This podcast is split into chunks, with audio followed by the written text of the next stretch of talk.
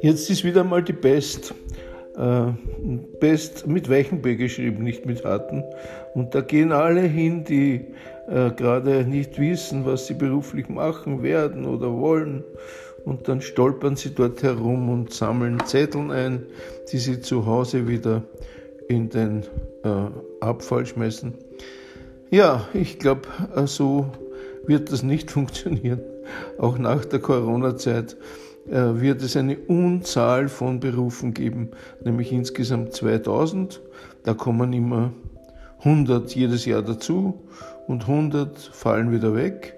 Das heißt, es ist ganz wichtig, diese Entscheidung geplant zu treffen und sich nicht auf Zufälle einzulassen, auch nicht auf Eltern, die einem dreinreden oder auf Freunde, die einem etwas raten, was sie selber gerne machen würden.